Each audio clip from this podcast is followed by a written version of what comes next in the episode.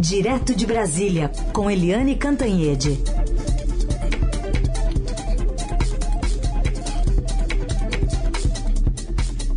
Oi, Eliane, bom dia. Bom dia, Raíssa e Carolina, ouvintes. Bom dia, Eliane. Bom, dado a, a, a notícia, né, toda a repercussão que a gente teve também ontem a partir da entrevista para a revista Time do ex-presidente Lula, o que, que se tira de saldo a partir do que disseram aliados, opositores ao petista? Olha, foi é, curioso isso, né? Porque o ex-presidente Lula, que é bom de falar de improviso, que nunca gostou de ler texto escrito, ele está pisando sucessivamente na bola.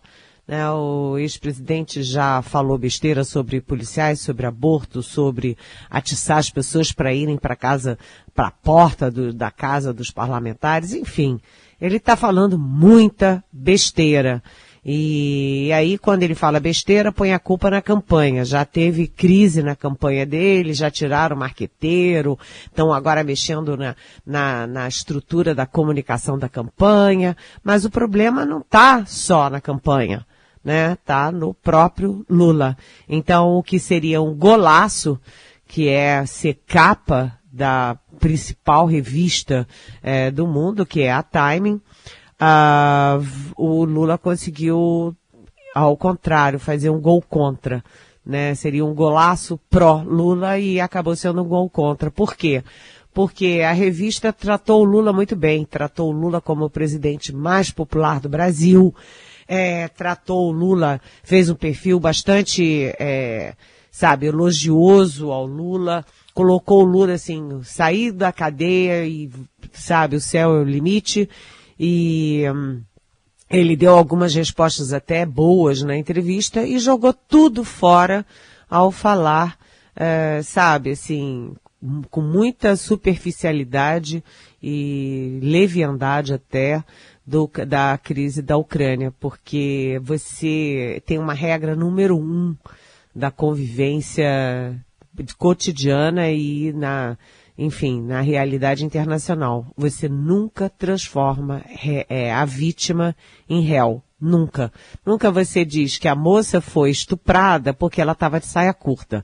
Cá para nós, né? Isso é o fim do mundo. É a mesma coisa de você dizer que o Volodymyr Zelensky, presidente da Ucrânia, tem a mesma responsabilidade na guerra que o Vladimir Putin é, da Rússia. Não, não faz o menor sentido, não, não sabe, não, não dá para você olhar as fotos né, da Ucrânia destruída, com os prédios públicos, com os hotéis, com as pessoas sitiadas, com as pessoas mortas, entendeu?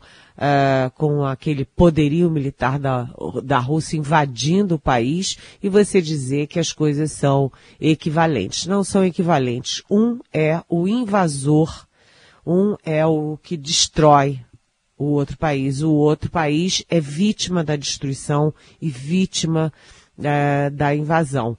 É, então, o ex-presidente Lula, é, enfim, mexeu inclusive com os outros candidatos, porque o Ciro Gomes é, já postou, né, que foi de uma leviandade atroz. O PSDB colocou que é, é, o Bolsonaro todo mundo sabe quem é, né? Sabe as besteiras que diz. Mas o Lula está ratificando a ideia de que apoia ditaduras e ditadores, sistemas tipo o que o Putin tenta emplacar, emplacar na Rússia. Então, o que seria um golaço foi, acabou sendo um gol contra do Lula. E isso mexe com os humores da campanha dentro da campanha dele e mexe com os humores também fora da campanha dele. Todo mundo achando que o Lula está errado, está errando e que tem alguma coisa errada nessa história toda. Afinal das contas, quem é esse Lula de 2022 e quem é esse Lula que quer voltar à presidência da República em condições muito, muitíssimo piores do que as que ele encontrou depois de substituir Fernando Henrique Cardoso. Bom, vamos continuar acompanhando toda essa repercussão e do outro lado tem o presidente Bolsonaro, também em campanha aberta e já faz tempo, e com uma nova tentativa de acuar o judiciário, Helene. Pois é, o, enquanto o Lula erra, o presidente Jair Bolsonaro vai fechando o cerco. O, se vocês olharem, o presidente Bolsonaro demitiu toda a cúpula militar, a cúpula das Forças Armadas, né, o ministro da Defesa, o comandante da Marinha, do Exército da Aeronáutica, e agora ele tem a mão firme, ele tem o comando. As Forças Armadas estão uh, sendo marionetes na mão do presidente Jair Bolsonaro. Foi o presidente, por um erro, inclusive, do Luiz Roberto Barroso, do Faquim, do próprio Alexandre eh, de Moraes, que são os ministros do Supremo no TSE, agora o Bolsonaro está dentro do TSE né, quando ele diz que quer criar uma salinha ali ao lado para que o computador das Forças Armadas vigiem as eleições e a justiça eleitoral civil, é ele lá dentro. O Bolsonaro está dentro do TSE. É, ontem, inclusive, o Estadão mostrou que o general que o Bolsonaro botou e o general e o, ministro da, o então ministro da Defesa Braga Neto puseram no TSE, ele já está fazendo todo o discurso do Bolsonaro e entrando na desqualificação das urnas eletrônicas que são um sucesso, todo mundo sabe disso e que nunca tiveram problema. Então, o presidente Bolsonaro avança sobre as Forças Armadas, avançou, né, avança sobre o Tribunal Superior Eleitoral, TSE, avança sobre o Supremo, porque ele acuou o Supremo, é, o Supremo Tribunal Federal com a história da, da graça e constitucional a Daniel Silveira. Então, o que que o Arthur Lira, presidente da Câmara e aliado do Bolsonaro, diz? é que até o fim de maio o Bolsonaro vai ultrapassar Lula. Uh, eu já apurei que o clima no Palácio do Planalto é de já ganhou.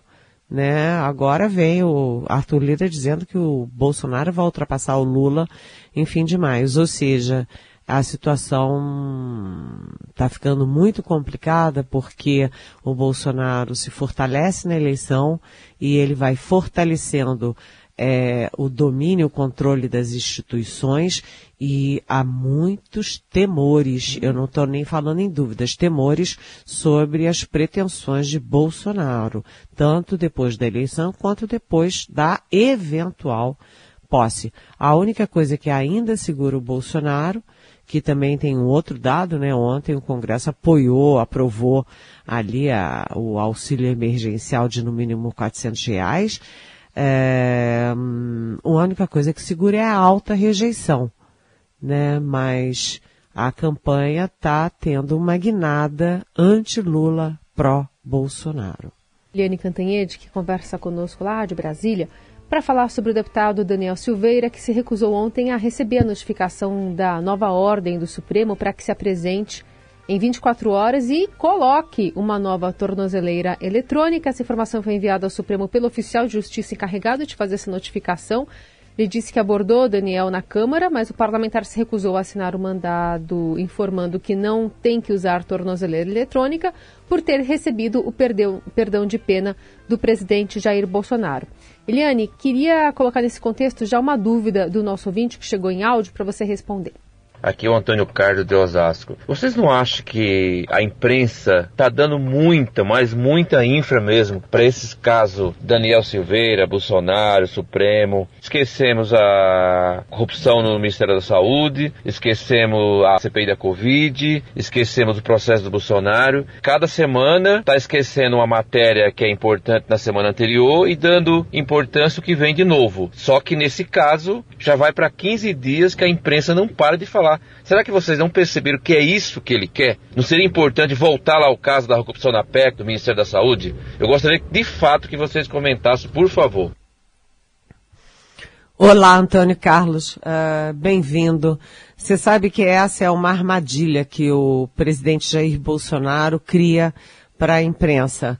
Né? Ele simplesmente aquilo que eu acabei de dizer, né? Ele é, ele engoliu as Forças Armadas, ele está criando é, as maiores dificuldades e jogando várias dúvidas em cima do sistema eleitoral, urna eletrônica e TSE. né? Ele agora acua o Supremo Tribunal Federal. Agora, é, como você não divulgar essas coisas? Porque o Daniel Silveira, ele é uma bucha de canhão do Bolsonaro. Ele é apenas é, um pivô de uma crise que o Bolsonaro criou. Né? O Daniel Silveira é nada né, um policial insubordinado, cheio de processo disciplinar, né? Ele é um nada, ele é um sujeitinho de quinta categoria, um metido a valentão, mulher recebia auxílio emergencial e tal. Mas ele confronta o Supremo Tribunal Federal e isso é um jogo do presidente Jair Bolsonaro. Antônio Carlos, é muito difícil a imprensa não registrar isso, porque é, a imprensa, ao registrar isso, está mostrando a escalada do Bolsonaro. O que que o Bolsonaro pretende ao ser reeleito em 2023 e tomando posse de novo.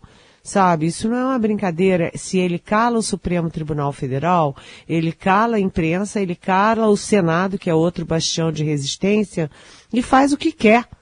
Ele quer fazer o que ele bem entende. E aí lá se vai a Amazônia, lá se vai a educação, lá se vai a cultura, lá se vai a política externa, lá se vai a saúde.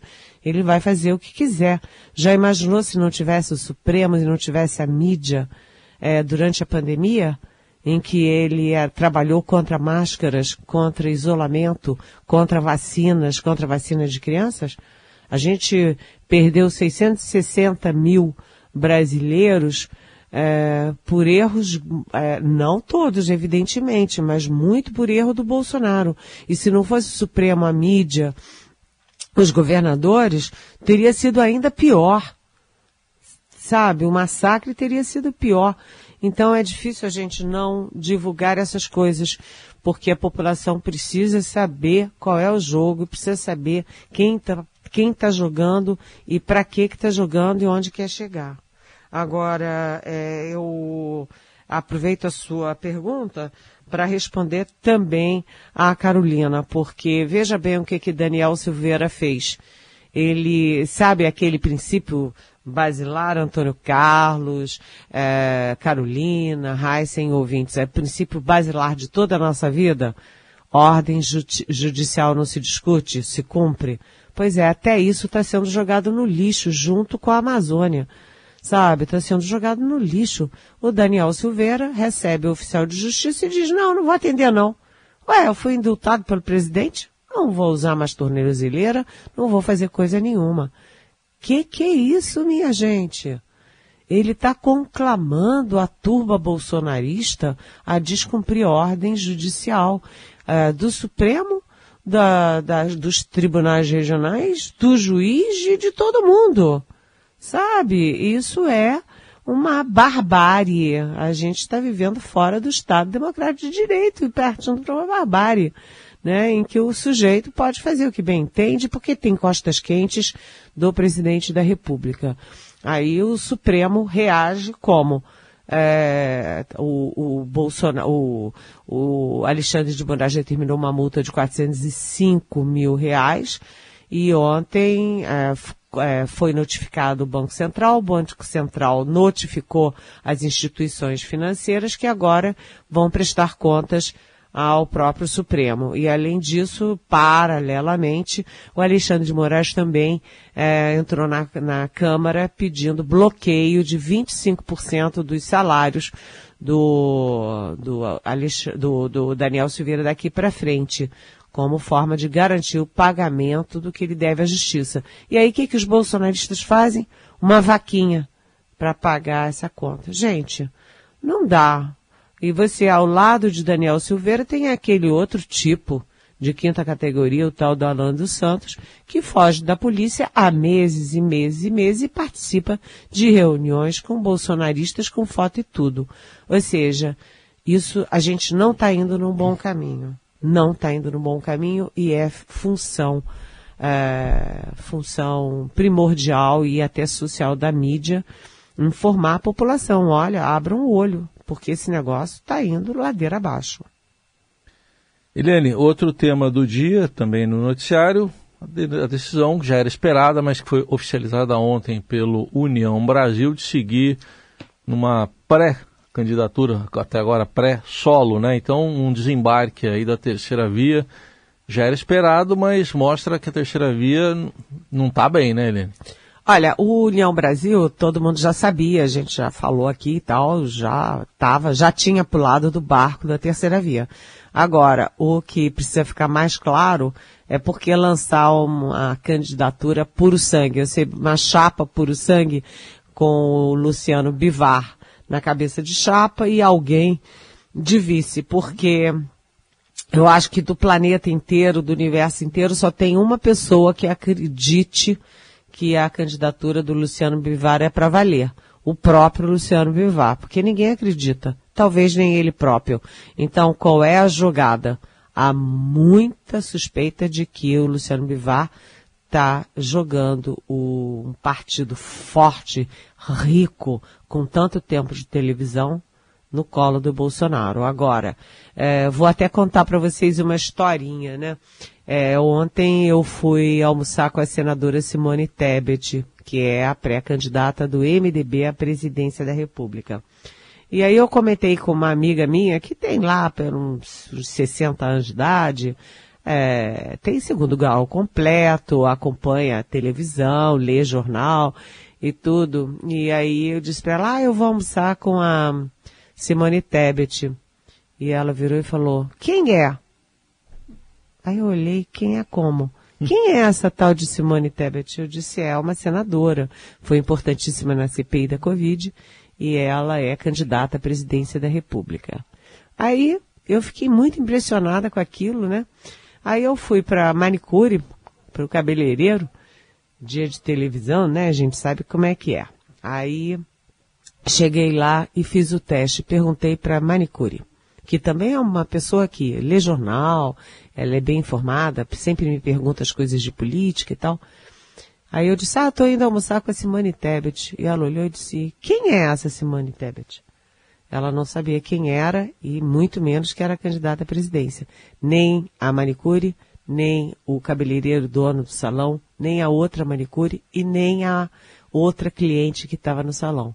Ou seja, o pessoal da terceira via fica discutindo as brigas internas, as questões partidárias, as não sei o quê, as questiúnculas, e ninguém está cuidando de falar com sua excelência, o eleitor.